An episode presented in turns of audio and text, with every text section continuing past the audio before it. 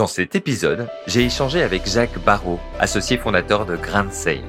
Grand Sail est une entreprise qu'il a fondée en 2010 avec son frère jumeau et qui vise à décarboner le transport maritime grâce au tout premier voilier cargo. Il nous raconte pourquoi la technologie n'est pas toujours la bonne réponse face aux enjeux de durabilité. Comment trouver le bon équilibre entre rentabilité et équité sociale. Et l'incroyable élan positif d'une entreprise à impact qu'il avait sans doute sous-estimé. Il nous emmène dans les coulisses de son aventure entrepreneuriale et nous partage son histoire. Témoin privilégié de l'aventure Grand Sail, Michel Kerouédan, responsable maritime chez le courtier en assurance Holland Associé, nous apporte également son éclairage. La Bretagne, ses embruns, ses marins, sa géographie terre-mer, le goût pour le travail et le voyage, Jacques pourrait parler des heures de ses origines. Plutôt du côté des côtes d'Armor depuis quelques générations, précise-t-il. Mais sa fibre environnementale trouve aussi son origine dans d'autres racines. Euh, quand j'étais jeune, avec mon frère euh, Olivier euh, et, Gwendal, d'ailleurs notre troisième frère, d'avoir des parents qui achetaient toujours des produits bio, qui étaient effectivement assez conscients, je dirais quasi naturellement d'ailleurs, de, des problématiques environnementales ça nous a probablement donné une fibre, une sensibilité environnementale, je le, dirais comme ça. Peut-être une meilleure conscience de la, de la fragilité de la planète finalement, puisqu'on on en est tous à le, à le constater euh, depuis maintenant quelques temps. Sa formation scientifique s'est prolongée jusqu'à un master sur la structure des matériaux et l'innovation industrielle. Il en retient notamment les clés pour une meilleure compréhension des enjeux de la planète. Il exerce d'abord un savoir-faire de pilotage projet qui va l'amener à travailler avec son frère Olivier jusqu'à la création de Grand Sail. C'est vrai que j'ai toujours eu une formation à la base scientifique et qui m'a un petit peu guidé d'ailleurs au fil des années à, à toujours m'intéresser aux faits scientifiques et non pas aux, forcément aux grands discours. Et ça, c'est quelque chose auquel je tiens beaucoup et qui m'a aussi d'ailleurs donné des clés de compréhension sur la manière dont la planète euh, euh, bah, nous, nous, nous, subit finalement depuis maintenant euh, pas mal de décennies. Euh, la, la, science est quand même une très très bonne manière de comprendre les choses et du coup de trouver des, des pistes en tout cas d'amélioration. Très clairement, avec mon, bagage scientifique de base, j'ai commencé plutôt à piloter des équipes d'ingénierie en informatique et en électronique. Euh, jusqu'à l'année 2008 où j'ai fini par rejoindre donc mon frère Olivier qui avait initialement développé des parcs éoliens terrestres hein, et qui euh, venait juste avec ses associés de, lancer une activité de, développement de parcs éoliens, mais offshore, donc euh, des, éoliennes en mer. Et avec mes habitudes de développement euh, en mode projet, et aussi par le fait que je, passais pas mal de temps en mer, hein, j'ai plongé pendant pas mal d'années, euh, notamment en baie de Saint-Brieuc, au sein du club, le club épave, hein, pour les citer d'ailleurs. Euh, eh bien en fait, j'ai appliqué toutes les méthodes que moi j'avais euh, appris au fil des années pour développer des projets informatiques ou électroniques hein, je vais appliquer ces méthodes au développement projet plutôt euh, offshore, donc euh, des contextes euh, techniques qui n'ont finalement pas grand-chose à voir, mais avec finalement des méthodologies qui se rejoignent un petit peu. Et on a œuvré comme ça pendant huit ans au développement des énergies marines renouvelables, donc sur le territoire métropolitain, donc en France.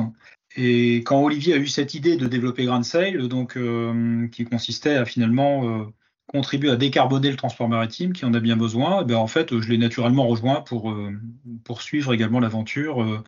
Nous sommes en 2013, il est question de transport maritime bas carbone. Mais alors, à quel moment et pourquoi les activités de torréfaction et de chocolaterie se sont-elles invitées dans le projet? Eh bien, la, première idée était effectivement de décarboner le transport maritime, et donc on en est vite arrivé à cette notion de, de voilier cargo, puisqu'aujourd'hui on n'a toujours pas trouvé mieux que des mâts et des voiles pour pousser un navire euh, sans énergie euh, fossile.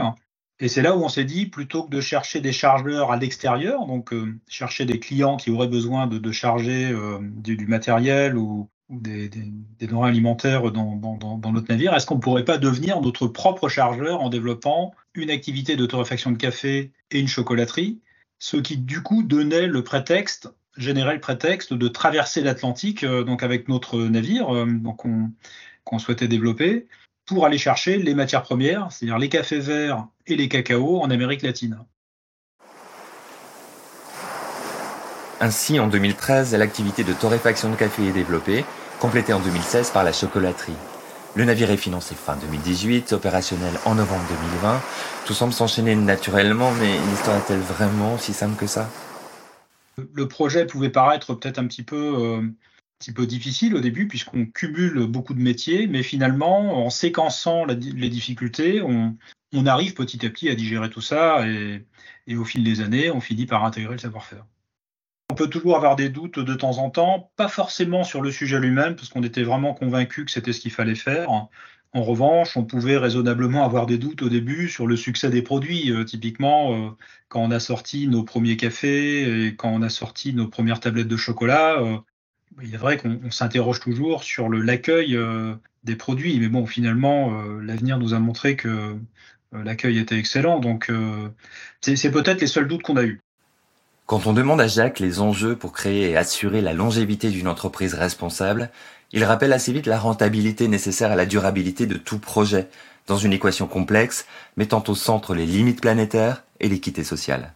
Il s'agit de trouver le bon équilibre entre la prise en compte des limites environnementales, le tout avec une bonne équité euh, sociale, que ce soit au travers de nos propres salariés ou même au travers de nos producteurs de, café et de cacao, et le tout avec une rentabilité suffisante pour que le projet global puisse se développer euh, sans risque. Puisqu'il faut quand même le rappeler de temps en temps, mais une entreprise qui n'est pas rentable n'est par nature euh, pas durable. Il faut considérer qu'on est dans un espèce de, développement, dans une amélioration euh, quasi permanente sur les deux piliers principaux qui sont évidemment l'environnement et le social on doit apprendre à vivre un peu différemment pour que les 8 milliards d'êtres humains sur la Terre euh, génèrent euh, au final une pression environnementale bien plus faible que ce qu'on a euh, imposé à la planète jusqu'à ce jour, et, le tout avec une meilleure équité sociale. Et ça, ça rejoint typiquement la, théorie du donut hein, que j'explique de temps en temps, qui est cette fameuse théorie qui regroupe les limites planétaires et cette fameuse équité sociale, donc qui est également au centre du jeu. Et l'équilibre dans tout ça est absolument fondamental si on veut que l'humanité puisse continuer à vivre euh, correctement, on va dire, euh, sur notre petite planète bleue.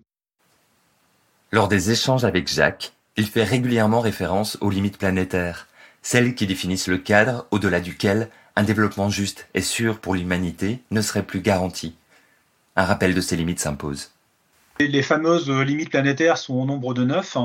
Il y en a une qui concerne le changement climatique, hein. donc ce qui signifie indirectement qu'il y en a huit autres quand même qu'il faut également savoir prendre en compte, comme l'acidification des océans, la pollution chimique, le dérèglement du, cycle de l'azote et du phosphore, hein, qui est lié notamment euh, aux engrais dans l'agriculture euh, conventionnelle, la raréfaction de l'eau potable, la disparition des terres agricoles, la perte de biodiversité, la pollution de l'air. Et il y en a une qui va se porter bien, euh, qui est la couche d'ozone qui en principe devrait être euh, à nouveau complète euh, à l'horizon 2050. Et donc ça, ce qu'il faut comprendre, c'est que sur ces neuf limites, on en a aujourd'hui dépassé sept.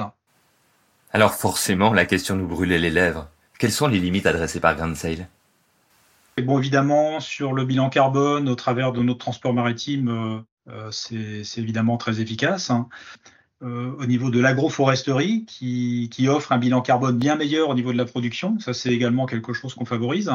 Euh, les navires à voile n'émettent pas d'émissions polluantes, ne font pas de bruit non plus. Nos cafés, évidemment, et nos chocolats sont produits euh, donc en, bio. Donc là, on favorise la biodiversité. et on, on résout également par, euh, la même occasion le, dérèglement du cycle de l'azote et du phosphore, puisqu'on est sur des agricultures biologiques. Euh, les bâtiments de production sont des bâtiments très bien isolés, avec de la production photovoltaïque en toiture. Euh, on évite d'installer des bâtiments sur des terres qui sont des, des terres agricoles, donc on est plutôt sur de la friche industrielle. L'autre volet qui anime particulièrement Jacques pendant notre conversation est celui de l'équité sociale. Un thème qui lui tient de toute évidence particulièrement à cœur et qu'il détaille avec une précision scientifique. On essaye d'œuvrer pour une certaine équité sociale sur plusieurs aspects. Le, premier, il est tout basique, mais c'est euh, notamment de proposer des cafés et des chocolats qui soient à coût raisonnable. Euh, le deuxième, c'est plus pour la santé humaine, donc euh, évidemment des produits bio. Euh, on travaille d'ailleurs également avec des personnels en, situation de handicap hein, pour produire nos cafés et nos chocolats. Donc il y a actuellement euh, une quinzaine d'ouvriers de l'ESAT qui nous aident euh, donc sur Morlaix. Les salaires minimums chez Grand Sale sont à 18%, donc au-dessus du SMIC, et on espère faire peut-être 20% dès que ce sera possible. Les salaires maximum, cette fois-ci, le mien compris évidemment, sont d'un facteur 3 maximum. On a créé Guernsey Participation qui permet à tous les salariés, donc j'insiste à tous les salariés, ça peut être de l'ouvrier jusqu'au cadre dirigeant, de pouvoir devenir euh, actionnaire de la, de la holding euh, Guernsey. Et puis enfin, euh, chose qui peut peut-être paraître un peu étonnante en ce moment, mais on, s'interdit de se verser des dividendes. Tous les bénéfices de l'entreprise repartent dans le développement de l'entreprise et uniquement dans cet objectif. Je pense avoir peut-être sous-estimé au début l'impact positif de, de, la prise en compte des valeurs à la fois environnementales, euh, sociales. Ça génère un cercle vertueux qui est finalement très puissant. Ça, ça va même jusqu'à l'envie des, des, salariés de, de contribuer euh, au projet. C'est bien plus profond, effectivement, qu'une simple impression. Euh, ça génère un engouement, ça génère du coup de la motivation, ça génère de, même une certaine fierté, finalement. Chacun de ces engagements pourrait faire l'objet d'une fierté pour l'entrepreneur breton. Mais alors, quelle est la réussite dont il serait le plus fier? C'est de, développer une entreprise autrement, de le faire de manière un peu plus subtile, pas dans une logique d'actionnaire finalement, euh, mais plutôt dans une logique euh, de meilleure intégration sur la planète, pouvoir quand même continuer à se faire plaisir, puisqu'on, si on produit du café du chocolat, c'est quand même un peu pour ça, ce sont des produits plaisir. Les prochaines années me concernant euh, vont, vont consister à, poursuivre ce développement tout en maintenant cet équilibre justement et à bien veiller à ce que, à ce que toutes les valeurs restent bien prises en compte dans, dans d'autres développements, dans cet objectif de prouver que même à des échelles substantielles, on peut fonctionner euh, un petit peu différemment de ce qui a été fait jusqu'ici. Je, je, voudrais rappeler que le, PIB, en fait, c'est un indicateur qui a été euh, inventé à, suite à la crise de 29. Il est devenu finalement le seul indicateur qui a guidé les économistes pendant des décennies, euh, en clair la croissance du PIB. Et à force de finalement se focaliser sur une croissance purement financière, on a fini par générer une décroissance environnementale majeure. Et, donc, on, on, voit très concrètement que non, euh, la croissance financière ne, peut pas être infinie par nature. Euh, elle est corrélée avec ce que la planète est capable de, d'offrir comme service. Et, donc, c'est un quasi euh, fonctionnement symbiotique. Si la planète se porte bien, euh, la finance, à la limite, peut se porter correctement. Je pense qu'aujourd'hui, on a quasiment toutes les cartes en main pour faire un peu mieux. Euh, je le rappelle souvent en quatre points d'ailleurs. Le premier, donc, c'est de relocaliser. Le deuxième, grâce à cette relocalisation, c'est de transporter moins, mais transporter mieux. En trois, de faire attention également à produire des, objets de meilleure qualité, donc des projets qui puissent durer dans le temps, euh, qui puissent durer plusieurs décennies, voire toute une vie, ou des produits alimentaires de bonne qualité, en bio, etc. Et pour que en quatre, le consommateur ait enfin le choix de pouvoir acheter des produits de qualité faits plus localement. Cette envie de transmission, teintée de mobilisation, devient un véritable appel à l'action pour les entreprises qui, selon Jacques, en ont tous les moyens, sans attendre. Le temps des grands discours est un petit peu terminé. Euh, il faut aujourd'hui passer aux actes et ne, pas euh, prendre le prétexte d'une certaine complexité ou d'attendre je ne sais quelle technologie. La technologie peut nous aider, mais il ne faut pas oublier que c'est également la technologie qui nous a partiellement enterrés. Euh, si on prend l'exemple des engrais euh, pour l'agriculture conventionnelle, euh, tout ça, c'est de la technologie. Euh, les engrais n'ont pas fait que du bien, loin de là. Toute entreprise est aujourd'hui capable de s'améliorer en profondeur. Il faut juste le vouloir, euh, le faire avec un peu de méthode quand même, évidemment. Euh, donc il faut savoir aussi le faire progressivement, mais il faut le faire et sans attendre. La rencontre entre Holland Associés, courtier à Concarneau et Grain Sale a lieu au tout début de l'aventure en 2015.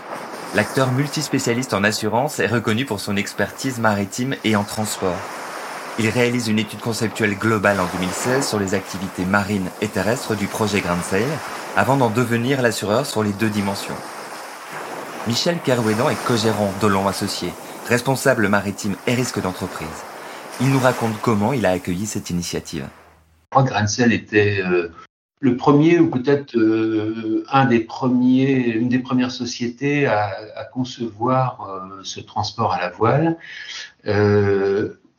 Aujourd'hui, moi, je, voilà, je trouve que c'est une démarche très, très intéressante parce que là, on a en face de nous des entreprises qui euh, transforment petit à petit le monde économique euh, en, démontrant qu'on peut gagner de l'argent euh, en faisant de l'écologie. Ce qui nous marque, nous, l'associé par rapport à Vancel, c'est deux choses. Euh, tout d'abord, l'aspect innovant et visionnaire du projet. À l'époque, en 2015, nous percevions déjà à l'époque que cette démarche de transport à la voile allait vite correspondre à des impératifs comme l'économie des énergies, l'impact carbone, les défis sociétaux. Et en fait, euh, nous, ce qui nous a marqué aussi, c'est l'aspect prudent et raisonné euh, du projet, donc étape par étape, en conservant le cap qui est fixé avec euh, beaucoup de ténacité, hein, afin d'asseoir cette démarche sur un socle solide et pérenne. Grand Sail s'est vu décerner le prix Coup de cœur Generali de l'édition 2023 de SME Enterprise. Depuis son lancement en 2020, ce prix européen vise à promouvoir la durabilité parmi les TPE-PME. 13 000 d'entre elles ont déjà rejoint la dynamique. C'était Créateur d'impact, le podcast de toutes les initiatives positives, sociales et environnementales pour s'inspirer et agir collectivement de manière plus responsable. Ce podcast est réalisé par Generali. À très vite pour un nouvel épisode et nous pouvons tous être créateurs d'impact.